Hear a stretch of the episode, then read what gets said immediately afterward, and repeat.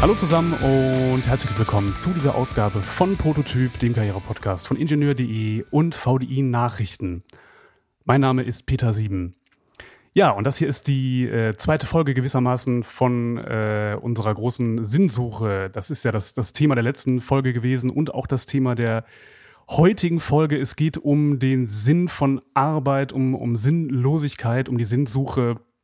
Und äh, da ist mir wieder der Philosoph Christian Uhle zugeschaltet. Er hat das Buch geschrieben, das gerade erschienen ist, Wozu das alles? Eine philosophische Reise zum Sinn des Lebens. Und wir werden jetzt heute uns äh, dem, dem Kern der eigentlichen Frage nähern. Was, was ist der Sinn von Arbeit? Was macht man, wenn man vielleicht keinen Sinn mehr da so richtig erkennen kann? Und warum wird diese Sinnsuche in der Arbeit für, für viele Menschen immer bedeutender? Und damit herzlich willkommen zur, zu dieser zweiten Folge, Christian. Ja, ich freue mich weiterhin hier zu sein.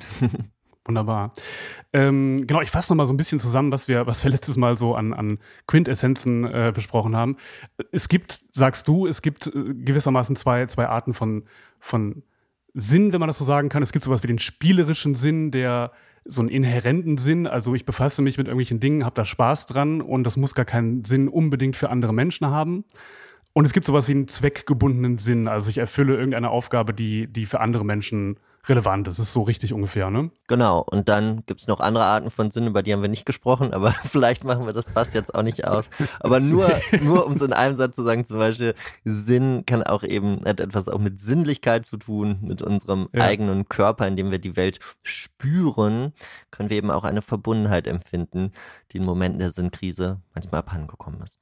Und wir haben festgehalten, äh, dass, dass die Suche nach Sinn entgegen einer ja, viel beschworenen Meinung kein Luxusproblem ist. Also nicht nur, weil man mehr, mehr Güter hat, mehr Geld, mehr Sicherheit, sucht man plötzlich nach Sinn, sondern du sagst, die Suche nach Sinn ist komplexer und hat es immer schon gegeben, ist, ein Menschheits, ist eine Menschheitsfrage sozusagen. Und wir haben festgehalten, dass zu viele Optionen, die man hat, also zum Beispiel auch beruflicher Art, wenn man alles machen kann, wenn man alle Möglichkeiten offen hat, dass das durchaus auch belastend sein kann, dass zu viel Freiheit eben auch manchmal ja fast schon wieder einschränken kann. Ne? So ungefähr kann man es kann man's ausdrücken. Genau, weil äh, wegen nicht nur quantitativ, nicht nur wegen der Masse der Optionen, sondern auch qualitativ wegen der Art und Weise dieser Freiheit in unserer heutigen Gesellschaft, weil sie eben gekoppelt ist an ganz viele Erwartungen und an einen Druck. Ja, und wir haben zum Schluss noch gesagt, äh, dass es ein ganz interessantes Phänomen ist, dass Menschen auf die Frage, was sie beruflich machen, nicht antworten mit äh, dem Satz, ich arbeite als, sondern meistens sagen, ich bin. Also das ist, da ist eine große Identifikation mit dem, was man gelernt hat, mit dem, was man macht, mit dem, was man schafft. Und das zeigt ja, welche Rolle die Arbeit, der Job äh, bei, der, bei der eigenen Persönlichkeit spielt. Ne? Also bei, bei dem, was man so selber ist und, und wie, man, wie man sich sieht. Äh, jetzt steht in deinem Buch eine Zahl, da steht 35 Prozent sehen keinen Sinn mehr in ihrer Arbeit oder, oder haben das Gefühl, dass ihre Arbeit keinen Zweck erfüllt. Ähm, kannst du einmal sagen, wo die Zahl herkommt und vielleicht können wir darüber sprechen, woran das denn liegen könnte? Das, das ist ja das Drittel, also mehr als ein Drittel der, der Menschen dieses Gefühl hat. Mhm. Also generell gibt es zu diesem Themenkomplex Sinn in der Arbeitswelt deutlich weniger Daten und Zahlen als zu verwandten Themen, sowas wie Mitarbeiterzufriedenheit zum Beispiel. Ja, also weil das ist ja nicht das Gleiche. Also inwieweit ich mit meinem Job zufrieden bin aufgrund von Work-Life-Balance, ähm, Karrieremöglichkeiten, ähm, Chef oder Chefin und so weiter und so fort, ist nicht identisch mit der Frage, sehe ich auch einen Sinn in dem, was ich tue? Und diese Frage, sehe ich einen Sinn in dem, was ich tue, die wurde, ähm, war lange Zeit nicht so wirklich auf dem Zettel, auch in der Untersuchung. Die Zahl, die ich dort zitiere, stammt von dem ähm, Meinungsforschungsinstitut YouGov und ist äh, repräsentativ. Ähm, es gibt auch Zahlen aus ein paar anderen Ländern, aus den Niederlanden, Großbritannien. Da sieht das Bild übrigens ähnlich aus. Okay. Ja, und ähm, Woran liegt das? Du hast so ein Beispiel auch gebracht von einem, äh, von einem ehemaligen Kumpel von dir, glaube ich, der in, in seiner Stu Studentenzeit äh, Handyverträge verkauft hat und dann irgendwann gesagt hat, ich sehe da keinen Sinn mehr drin. Kannst du das mal erzählen, diese Anekdote? Ja, das war, ähm, Äh, genau, der war, äh, der hat übrigens auch äh, Ingenieur, der, äh, also eine, eine Materialwissenschaft, ah, eine konkrete äh, Richtung sozusagen da. Da macht er jetzt was sehr Sinnvolles.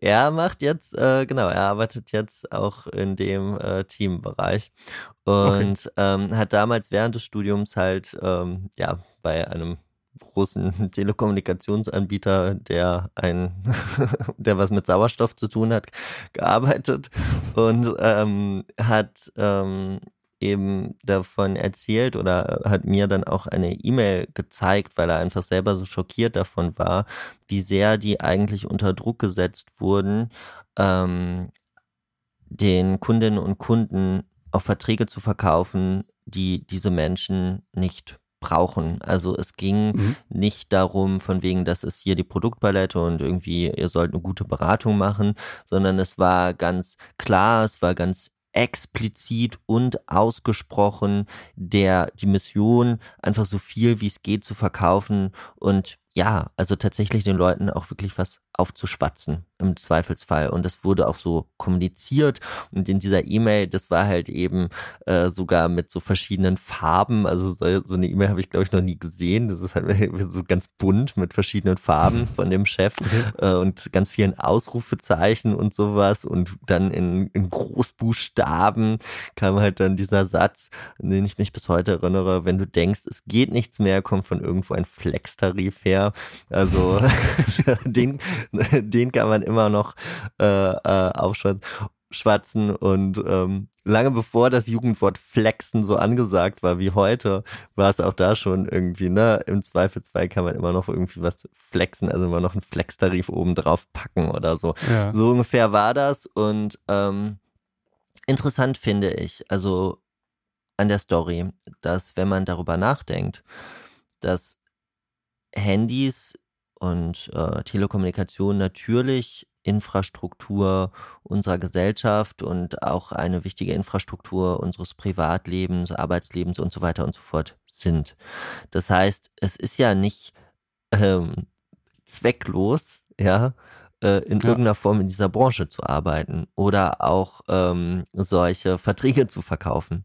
Tatsächlich könnte man darin ja theoretisch auch einen großen Mehrwert sehen, indem man halt sagt, ähm, ich ermögliche Menschen und trage dazu bei, dass Menschen mit ihren Liebsten sprechen können, dass sie halt im Austausch bleiben mit ihren Freunden und Kindern und Geliebten und was weiß ich was, sie sich halt eben da verabreden können und sowas. Und dazu trage ich bei, indem ich diese Tarife verkaufe. Aber, und das ist der Punkt, und da sind wir ja schon mitten drin in dem Thema Sinn der Arbeit oder auch in diesen ganzen Problemen. Ähm, es ist eben nicht nur eine Mindset-Frage, weil das ist ja jetzt sozusagen, ne, kann man sagen, okay, dann hat dieser Freund von mir äh, das einfach falsch betrachtet. Dann hätte der sein Mindset ändern sollen auf der Arbeit und da halt eine andere Perspektive drauf einnehmen sollen auf die Arbeit. Dann hätte der die auch als sinnvoll empfinden können. Aber diese eigene Perspektive widerspricht ja der Perspektive, die er damals von seinem Chef vorgegeben bekommen hat. Das heißt, man würde ja also im Endeffekt kann man versuchen, sich das immer wieder vor Augen zu halten, aber das wird ja torpediert von außen, weil der Chef hat ja bereits gar keinen Zweifel daran gelassen, worum es geht und was hier der Sinn des Ganzen ist. Und der ist eben nicht, dass Menschen miteinander sprechen können, sondern der ist, möglichst viele Tarife zu verkaufen, egal ob die Leute es brauchen oder nicht. Und ähm, daran wird, glaube ich, ganz vieles deutlich. Ja, also erstens wird daran deutlich, ähm, wir heutzutage betrachten wir Sinnfindung oder die Sinnfrage sehr häufig als so eine ganz private Angelegenheit. Ähm, du findest deinen Sinn, ich finde meinen Sinn, jeder für sich. Ja, und diese Perspektive versperrt den Blick darauf, dass Sinnkrisen häufig strukturelle Ursachen haben, und das Sinn, dass man auch nicht Sinn für sich selber findet, sondern immer in einem gesellschaftlichen, sozialen oder auch privaten, zwischenmenschlichen Zusammenhang. Sinn entsteht durch Beziehungen, ja, durch Beziehungen zu anderen Menschen, durch Liebesbeziehungen und so, aber auch durch Beziehungen, indem ich halt Teil von etwas bin, von einem, von einem gesellschaftlichen Zusammenhang und allgemeiner gesprochen, ja, durch meine Weltbeziehung, durch meine Art und Weise sozusagen, wie ich mich auf die Welt beziehen kann. Da, da, dadurch entsteht Sinn und wenn Sinn durch Beziehung ähm, entsteht, dann ist diese Beziehung eben einerseits von mir selbst abhängig, aber auch andererseits von meinem Kontext, zu dem ich in Beziehung treten möchte. Und ähm, insofern ist nicht alles einfach nur eine Frage des Mindsets, sondern es gibt handfeste Strukturen, die es wirklich erschweren, ähm, den Sinn in dem, was man tut, zu sehen. Und ähm, da, ähm, genau, und da fand ich, war das irgendwie ein ganz gutes Beispiel dafür. Aber könnte man nicht sagen, dass der, der Sinn immer, egal, wenn ich, äh, ob es jetzt nur darum geht, möglichst viele Tarife zu verkaufen oder, oder so, wenn ich so, so, so einen Beruf ausübe oder überhaupt jeden Beruf ausübe, dass das Einsinn immer darin besteht, das Unternehmen, für das ich arbeite, erfolgreicher zu machen, auch wirtschaftlich erfolgreicher zu machen. Damit stärke ich dann die Gesamtwirtschaft, ich erhöhe die Kaufkraft, meine Kaufkraft, die Kaufkraft von den Leuten, bei denen ich was kaufe. Und damit tue ich ja was für die Gesellschaft. Ist das nicht auch immer eigentlich bei jeder Tätigkeit ein Sinn, an dem man sich, äh, an dem man sich halten kann? Das ist eine Story. Das ist eine etablierte Story sozusagen. Die Story ist, ähm, ganz egal in welchem Job, ganz egal in welcher Branche, ganz egal in welcher Position du arbeitest, es hat, es wird immer einen gesellschaftlichen Beitrag, Mehrwert leisten. Immer. Ähm, das ist ähm, sozusagen eine Story, die hat eine ganz äh, alte Geschichte, geht äh, zurück auf die Bienenfabel von Montville. Äh, das ist mhm. äh, kurz vor äh, Adam Smith, kurz vor der unsichtbaren Hand, hat eigentlich Mondeville äh, dieses, ähm, diese Gedankenfigur schon vorweggenommen, die Adam Smith dann so berühmt gemacht hat. Und da äh, ist es ähm, sozusagen, das ist dann in Reimform, irgendwie erzählt er die Geschichte von so einem Bienenstock. Und in diesem Bienenstock, also um es kurz zu machen, alle sind total egoistisch und furchtbar ja, und äh, alle achten nur auf ihr eigenes Wohl und sind einfach total schlechte, äh, schlechte Bienen. und ähm, aber äh, letztlich kommt das allen zugute, weil zum Beispiel die Bienen, die halt stehlen, die sorgen dafür, dass es halt einen Sicherheitsapparat gibt, schaffen dadurch halt Arbeitsplätze äh, weil dadurch braucht man dann Securities und eine Polizei und da die ähm, bekommen dann wieder Einkommen und so weiter und so fort und sozusagen genau und das ist halt eben diese Geschichte der unsichtbaren Hand des Marktes, dass ähm, dass immer wenn ich mich auf dem Markt bewege und auch wenn ich nur nach meinem eigenen Wohl gucke, komplett egoistisch agiere, dass es halt durch diese unsichtbare Hand immer zum Vorteil aller ist. Diese Geschichte ist heute, glaube ich, in der Krise und hat sehr stark an Glaubwürdigkeit verloren. Aus verschiedenen Gründen. Ähm, einerseits, weil die Ungleichheiten immer weiter zunehmen zwischen den Menschen und die Einkommensungleichheiten und das ist ein bekanntes Phänomen. Das ist ja jetzt kein, kein ist jetzt kein Fachwissen oder sowas. Das ist mittlerweile in unzähligen Talkshows diskutiert und so weiter und so fort, dass die Ungleichheiten zunehmen und dass halt eben durch Wachstum immer auch Verlierer erzeugt werden. Und mhm. das äh, stellt halt diese sogenannte Trickle-Down-Theorie, also Trickle-Down heißt, dass diese Vorteile quasi so durchsickern bis in die benachteiligten äh, Bevölkerungsgruppen halt sehr stark in Frage, weil wir sehen, nee, es werden auch, im, also die Verlierer nehmen zu. Und das andere sind halt eben die Umweltwirkungen, dass wir halt sehen, okay, äh, die Art und Weise, wie wir wirtschaften, ist ökologisch nicht nachhaltig und untergräbt auch die Voraussetzungen für ja das Gedeihen der künftigen Generation. Und auch das ist mittlerweile äh, sozusagen breit diskutiert und ein Allgemeinwissen. Und insofern beginnt diese Geschichte immer weiter zu bröckeln und ist, glaube ich, heute nicht mehr wirklich tragfähig und, um ehrlich zu sein, eben häufig auch einfach nicht korrekt. Es gibt, es ist nicht so, dass sozusagen egal, was ich mache, das immer einen Mehrwert hat. Ähm, sondern stattdessen müsste man wieder mehr über den Sinn nachdenken in der Wirtschaftswelt und diesen Mehrwert, ja, der ist nicht so ein zufälliges ba äh, Nebenprodukt, das dann automatisch entsteht, sondern diesen Mehrwert, den muss ich wollen. Diesen Mehrwert, den muss ich bewusst strategisch verankern und diesen Mehrwert muss ich als Zielsetzung in dem Unternehmen verankern. Ja, er entsteht nicht einfach so irgendwie nebenher.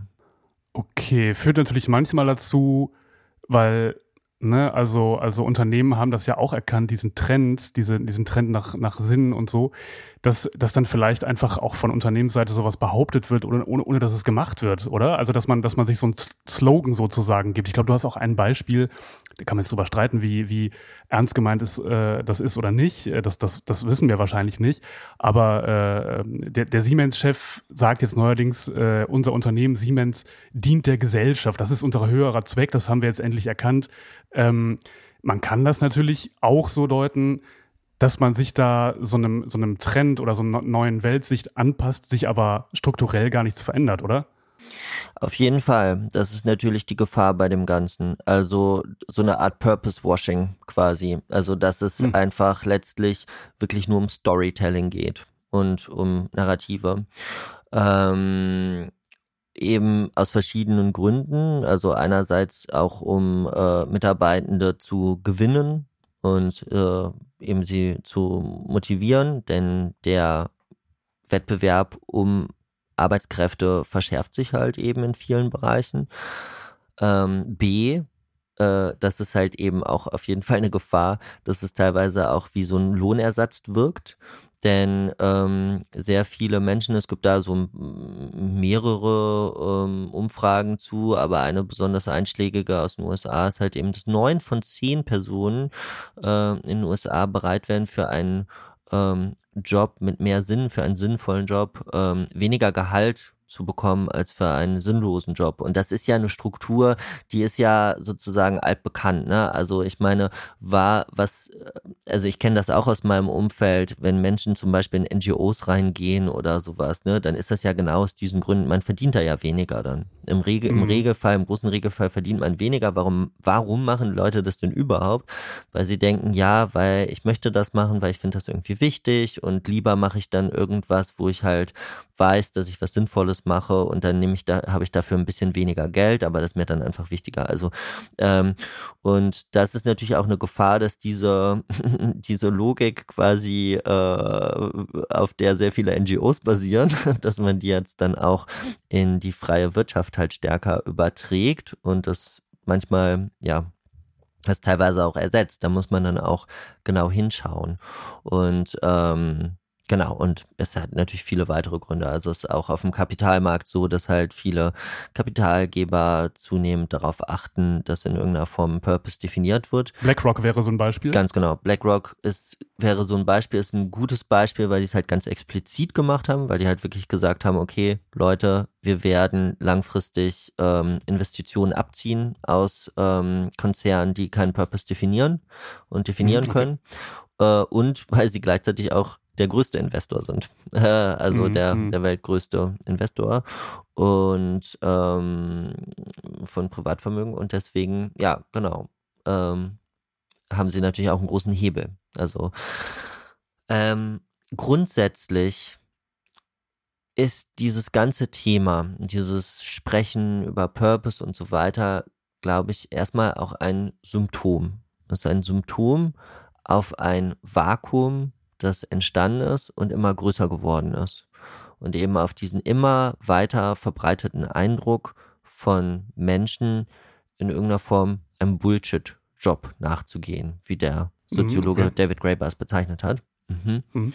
Ähm, und ähm, insofern ist das erstmal ein Symptom und ähm, ich finde es aber auch, ähm, ich finde es gut, darüber zu sprechen. Ich finde das eigentlich einen guten Ansatzpunkt, weil es ist ja eben der Versuch, auch auf eine Problemlage zu reagieren. Und genau das, also den Sinn des eigenen Tuns und den Sinn des Unternehmens wieder stärker in den Mittelpunkt zu stellen, denke ich, ist ein total wichtiger Ansatz. Das Problem ist halt eben genau das, was du angesprochen hast, wenn es dann letztlich bei bloßem Marketing bleibt. Okay, aber du glaubst, es gibt tatsächlich diese sogenannten Bullshit-Jobs, äh, das heißt Jobs, die eigentlich keinen wirklichen Zweck haben, keinen, keinen Sinn haben. Die Frage wäre, wäre dann, wie, wie löst man sowas? Weil jemand, der, der für sich erkannt hat, dass er, dass er einen, einen Bullshit-Job hat, wird es ja vielleicht keinem sagen, weil er nicht möchte, dass er seinen Job verliert oder, oder dass andere sehen, dass sein Job tatsächlich eigentlich gar keinen Sinn hat. Also erstmal, ich möchte kurz was zu dieser Bezeichnung sagen. Also ich übernehme diese Bezeichnung ja von David Graeber und mhm. David Graeber ähm, das ist keine Fremdbeschreibung. Also David Graeber hat sich das auch nicht ausgedacht als Label, um die Arbeit anderer Menschen abzuwerten, sondern er hat mehrere hundert qualitative Interviews durchgeführt und hat mit ganz vielen Menschen gesprochen und das größtenteils auch eine Selbstbeschreibung. Ja, also wirklich, äh, äh, das, also finde ich an dieser Stelle wichtig, weil sonst ist es halt ja. auch irgendwie echt ein bisschen ja, fragwürdig, jetzt rumzugehen und irgendwie Leuten zu sagen, dass das alles Bullshit ist, was sie machen. Es ist also sehr oft eine Selbstbeschreibung von Menschen, dass sie sagen wirklich, okay, ein großer Teil von dem, was ich tue, ist einfach Bullshit. Und äh, das hat er dann letztlich ähm, sozusagen in diesen Begriff des Bullshit-Jobs Jobs dann hineingegossen. Ähm, und dafür gibt es ganz viele verschiedene Gründe, warum so etwas ähm, entstehen kann. Und ähm, ich ähm, greife ja da äh, äh, drei Gründe raus, die ich vielleicht ganz kurz wiedergeben kann. Dass Grund eins ist, dass halt eben ähm, Führungskräfte erfolgreicher wirken, wenn sie halt mehr Mitarbeiter haben. Ist klar, ne? Also wenn du jetzt halt irgendwie äh, Manager hast mit fünf Leute Team oder einen mit 50, wer ist erfolgreicher, wer ist der krasseste. so, und das bedeutet aber auch, dass äh, Führungskräfte manchmal keiner oder wenig Anreize haben, ihr eigenes Team zu verkleinern wenn es eigentlich gar nicht genug Arbeit gibt. Und lieber schafft man dann halt zusätzliche Aufgaben und sowas, anstatt das Team zu verkleinern. Das ist eine Dynamik, nicht der einzige, ne? Wie, wie so oft eben multifaktoriell. Gibt verschiedene Gründe. Ein zweiter ist, dass ähm, wir einen gewaltigen technologischen Fortschritt hatten. Seit, im Grunde genommen kontinuierlich, ne? seit der industriellen Revolution.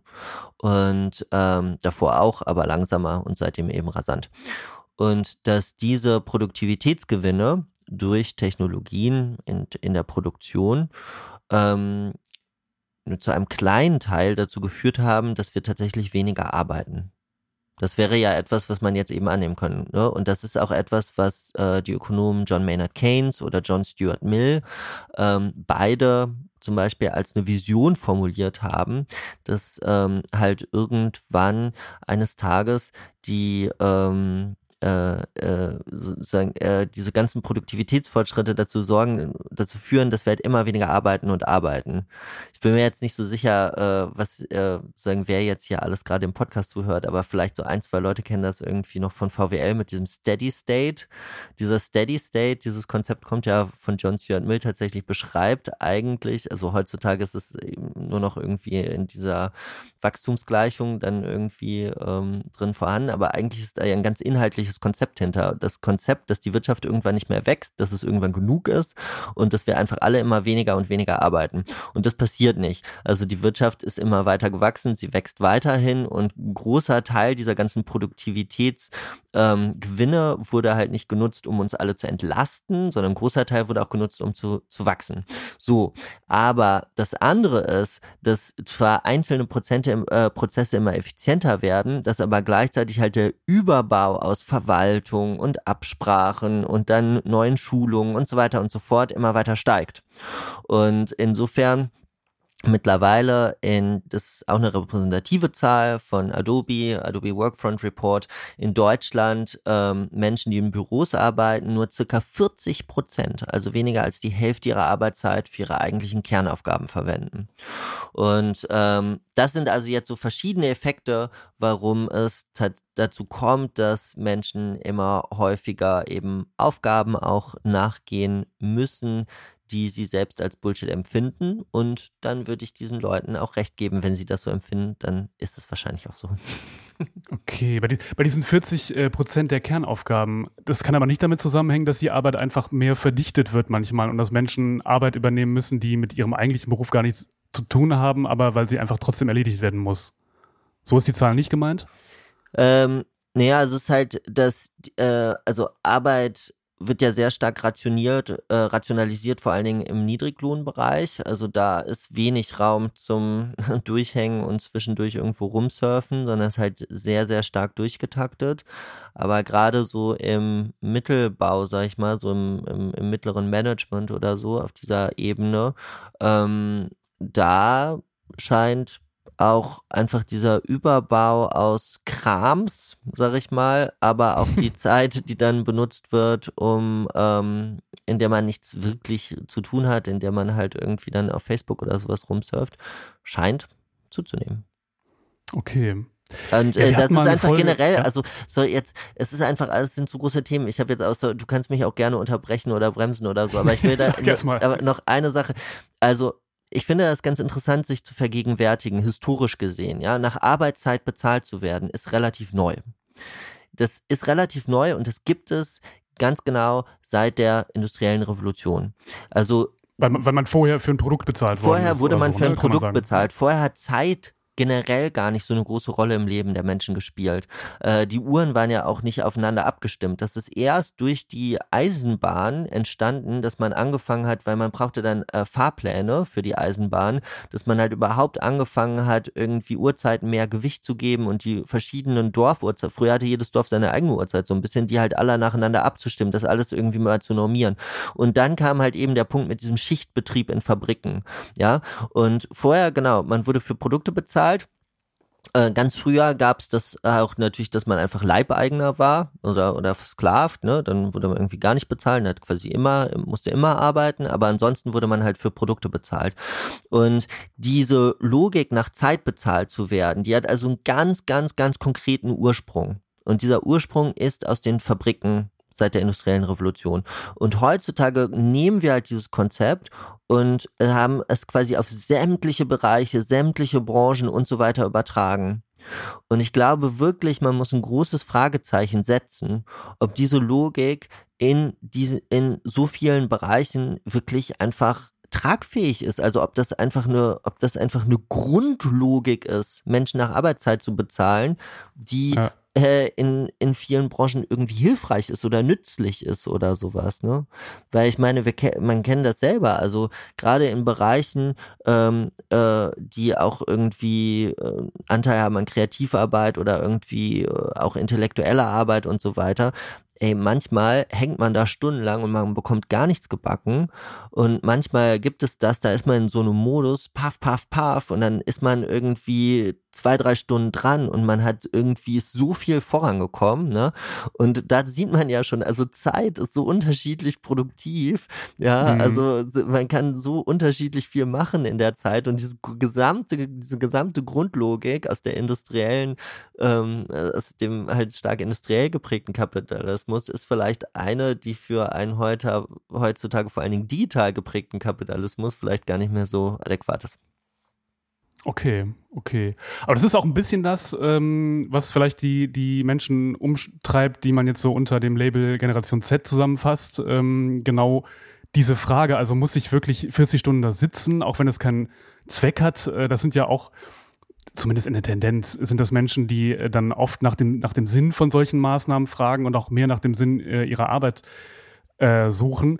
Glaubst du denn, dass da Unternehmen, in denen diese Strukturen einfach noch so äh, ganz anders sind. Äh, äh, passt das zusammen überhaupt? Wird das irgendwann zusammenwachsen oder wird sich, wird sich vielleicht diese Generation auch wieder anpassen? Mm. Also, tendenziell glaube ich, das wird zusammenwachsen. Mhm. Generell glaube ich aber über alle diese Fragen, die die Form haben, was wird passieren? Also wie wird die Zukunft sein? Ja? Das, die Zukunft ist ja nicht festgeschrieben. Also egal welche Expertin oder welchen Experten man fragt, niemand, niemand wird wirklich sagen können, was kommt, weil das, was kommt, ist offen und es ist gestaltbar. Viel wichtiger als die Frage, in welcher Welt werden wir leben, ist die Frage, in welcher Welt wollen wir leben. Wie wollen wir, dass es ist und was können wir tun, damit das passiert, was wünschenswert ist. Ähm, trotzdem aber äh, bin ich optimistisch. Also ich würde mir wünschen, dass es zusammenfindet und ich denke auch, dass es zusammenfinden kann, weil natürlich durch den demografischen Wandel ähm, wir uns noch stärker in Richtung eines Arbeitnehmermarktes entwickeln. Also dieses Thema äh, Gewinnung und Bindung von Fachkräften ist ja heutzutage schon wahnsinnig virulent. Also das betrifft wirklich ganz viele Branchen und ist einfach ein großes Topic. Ähm, und wenn man sich jetzt einfach, und das kann ich wirklich empfehlen, das mal zu tun, ne, ähm, sich ähm, einfach mal die Alterspyramide anschaut von Deutschland, kann man ja googeln oder zum Beispiel gibt es auch ähm, äh, es gibt tatsächlich von der CIA, also der, der amerikanischen okay. CIA, ja, wenn man das googelt, CIA World Factbook, ähm, da gibt es so eine Plattform, wo es einfach wahnsinnige fa viele Fakten gibt über, über alle möglichen, über alle Länder dieser Welt. Und äh, da kann man auf Deutschland gehen und so, und da kann man sich das auch mal genau anschauen. So, und das es lohnt sich wirklich, die Rohdaten anzugucken und diese Pyramide und man sieht halt diesen großen Bauch der sogenannten Boomer, ne, der sogenannten Babyboomer und man sieht einfach jedes Jahr und es wird wirklich die nächsten 15 Jahre richtig krass betreffen. Jedes Jahr gehen mehr Leute in Ruhestand, als neue Leute auf den Arbeitsmarkt kommen. Und zwar viel mehr. Wir, also, ne, ähm, selbst wenn wir irgendwie weiterhin eine, eine, eine positive ähm, Nettomigration haben, also ja, äh, selbst dann wird es diesen Phänomen nicht voll kompensieren können. Ne? Wir haben, also es sind einfach immer weniger Leute auf dem Arbeitsmarkt und das wird einfach diesen Wettbewerb um ähm, Arbeitskräfte noch weiter verschärfen und das wird den, den Markt auch noch stärker in Richtung Arbeitnehmermarkt drehen und insofern wird, ähm, wer die junge Generation, die sowas stärker formuliert, so solche Ansprüche an die Arbeit auch einen stärkeren Hebel haben, ähm, diese Interessen durchzusetzen letztlich. Ähm, ja, genau. Ich will aber trotzdem noch dazu sagen, ne, wir hatten das ja, ne, in der letzten Folge sind es kein Luxusphänomen. Äh, äh, das halt, das hat nicht so, also ich glaube nicht, dass das so viel damit zu tun hat, dass irgendwie heutige Generation da irgendwie so viel anspruchsvoller ist, sondern ich glaube, diese Frage nach dem Sinn stellt sich halt auch häufiger. Also ein weiterer Faktor, über den wir noch nicht gesprochen haben, ist ja, dass immer mehr Arbeitsplätze sind Computerarbeitsplätze. Und wir haben jetzt äh, laut Zahlen von Bitkom mittlerweile die 50%-Marke geknackt. Das heißt, mehr als die Hälfte der Menschen in diesem Land, die arbeiten, arbeiten vor allen Dingen am Computer. Also haben Büroarbeitsplätze in irgendeiner Form, ja. Und das, äh, und eben Computerarbeitsplätze. Und äh, das ist ja ein neues Phänomen, ein wachsendes Phänomen. Und ähm, es ist nicht per se jetzt irgendwie schlimm oder sowas am Computer zu arbeiten, aber es ist eben auch ein Einflussfaktor, der dazu führt, dass ähm, manchmal in manchen Bereichen halt die Beziehung zum eigentlichen Produkt halt auch abstrakter wird. Ne? Der eigene Beitrag wird halt eben abstrakter. In manchen Bereichen, dann baut man die ganze Zeit irgendwelche PowerPoint-Charts zusammen oder sowas, aber was dann ja konkret umgesetzt wird, da hat man, ne, das ist dann, hat, ja, hat man irgendwie weniger Grip. Und auch das ist halt einer der Faktoren. Also insofern glaube ich, ähm, ja, das ist eben auch irgendwie ein verständliches Anliegen ist und halt äh, nachvollziehbare Fragen, die dort gestellt werden von der Generation. Mhm, okay. Ja, jetzt äh, vielleicht zum Abschluss, wir sind schon wieder, wieder am, am Ende fast angelangt, ähm, nochmal vielleicht so ein, so ein Dreh zum, zum Einzelnen hin. Also wir hatten, wir hatten auch mal eine Folge bei Prototyp, da ging es um das Thema innere Kündigungen. Da gibt es auch, auch Zahlen zu, ich weiß gar nicht, wie viele Millionen Deutsche es sind, die äh, innerlich schon gekündigt haben. Circa sechs, glaube ich. Ähm, das sind diese Gallup, ja, ich glaube, ja, Gallup Panel, ne? Ja. Exakt, mhm. genau, das war, das war diese, diese Studie. Ähm, da war auch die, die Frage nach dem Grund, ne? also warum und so. Und da ging es äh, selten um, um Geld und, und viel mehr um sowas wie Wertschätzung, Sinn der Arbeit und so weiter. Was würdest du denn vielleicht jemandem, der sich jetzt gerade die Frage stellt, ob er denn kündigen soll, weil, weil er keinen Sinn mehr in der Arbeit sieht, vielleicht so eine, ja, ich weiß nicht, ob, das, ob, man, ob man das machen kann, aber ob man dem so eine, so eine Anleitung mitgibt, äh, so ein paar Fragen, die er stellen muss, um herauszufinden, ob er wirklich keinen Sinn, ob, ob sein Job wirklich keinen Sinn hat für ihn und für andere, also ob er da wirklich gehen sollte oder eben vielleicht doch nicht. Vielleicht findet er heraus, wenn er sich die richtigen Fragen stellt, dass es doch gut ist, da zu arbeiten und dass, dass sein Job eben doch einen Zweck erfüllt. Mhm. Also grundsätzlich entsteht Sinn, wenn wir als Menschen für Menschen tätig sind. Das heißt, für Menschen tätig sein bedeutet, dass das, was wir tun, tatsächlich einen gesellschaftlichen Beitrag leistet, dass es in irgendeiner Form das Leben von Menschen aus Fleisch und Blut verbessert. Und als Menschen tätig zu sein, bedeutet, dass wir nicht reduziert werden darauf, wie so ein Arbeitsroboter irgendwelche äh, Sachen abzuarbeiten, sondern dass wir uns in irgendeiner Form als Person einbringen können.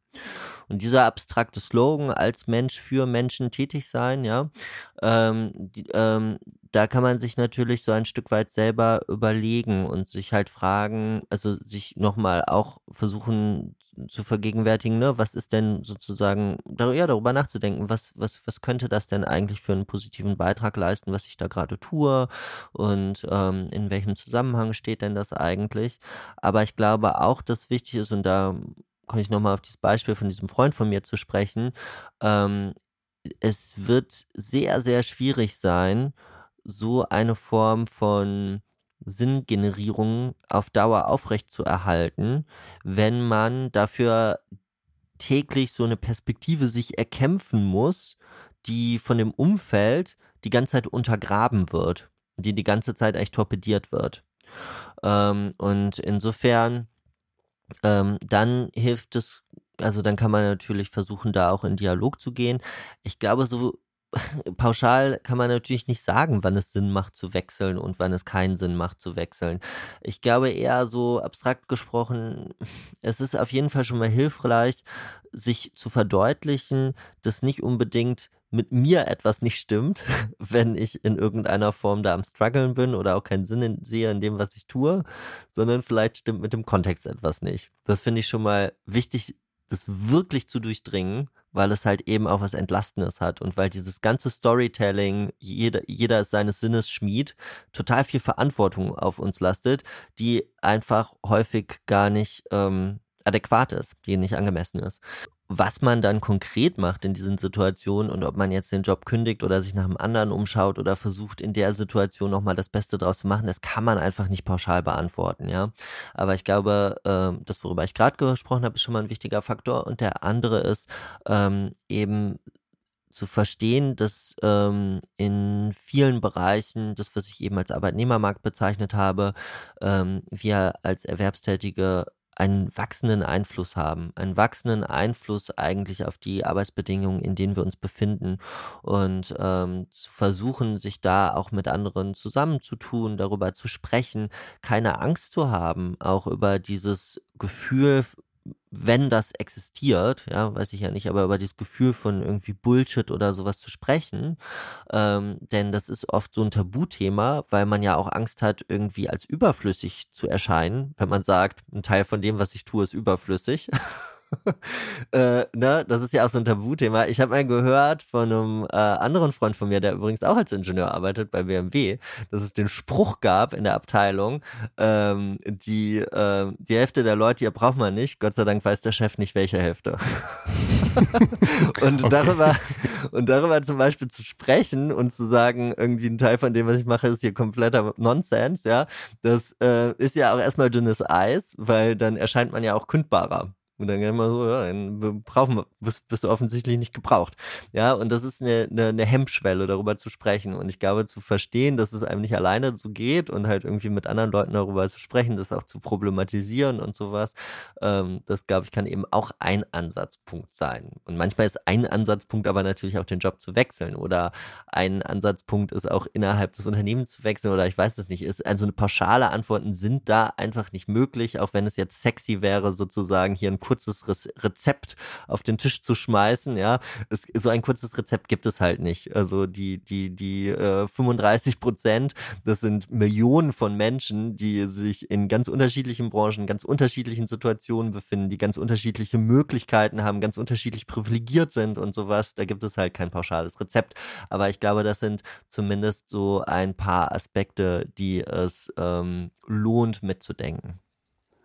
Okay, aber das ist ja, das ist ja tatsächlich auch ein, ein guter Hinweis, einfach dann wirklich mal sich zusammenzutun, das mal zu hinterfragen, auch mit anderen zu hinterfragen und nicht nur immer ja, äh, sich um sich selber zu drehen und sich unwohl zu fühlen. Ja, und halt eben zu verstehen, ne, dass halt, ähm, also halt wirklich genau hinzugucken, was, was liegt an mir selbst oder was auch nicht. Also zum Beispiel hat auch im Berufsleben, ähm, ich habe den Eindruck, dass relativ viele Leute in irgendeiner Form das Gefühl haben, eigentlich mal so einen halbherzigen Kompromiss zu fahren. Einen halbherzigen Kompromiss zwischen ein paar spannenden Aufgaben und Sicherheit und so und irgendwie passt das, aber irgendwie ist es auch nicht so richtiges und da immer so ein bisschen unbefriedigt zu sein.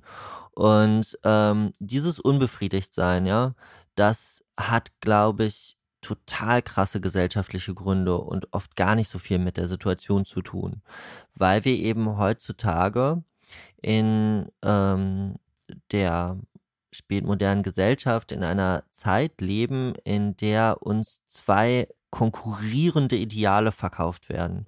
Und das eine Ideal ist das Ideal der individuellen Selbstverwirklichung. Und das andere Ideal ist das aber der sozusagen der bürgerlichen Sicherheit und eben eine Rolle einzunehmen. Mhm. Und dass beide Ideale parallel so krass an uns herangetragen werden, ja, das erzeugt quasi automatisch schon eine Spannung. Das sind ja Erwartungen, die wir dann beginnen an uns selbst zu stellen, die in sich total spannungsgeladen und teils widersprüchlich angelegt sind.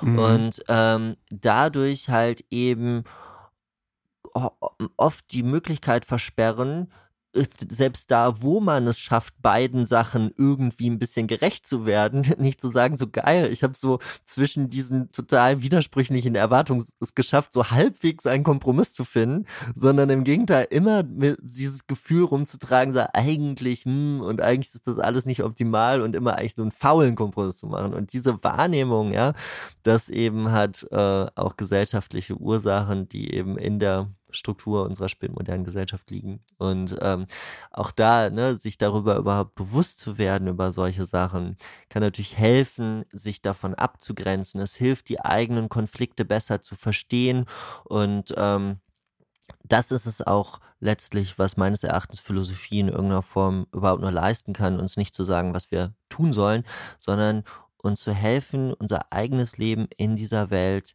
besser zu interpretieren, dem besser einen Sinn abzugewinnen, das besser für sich zu sortieren.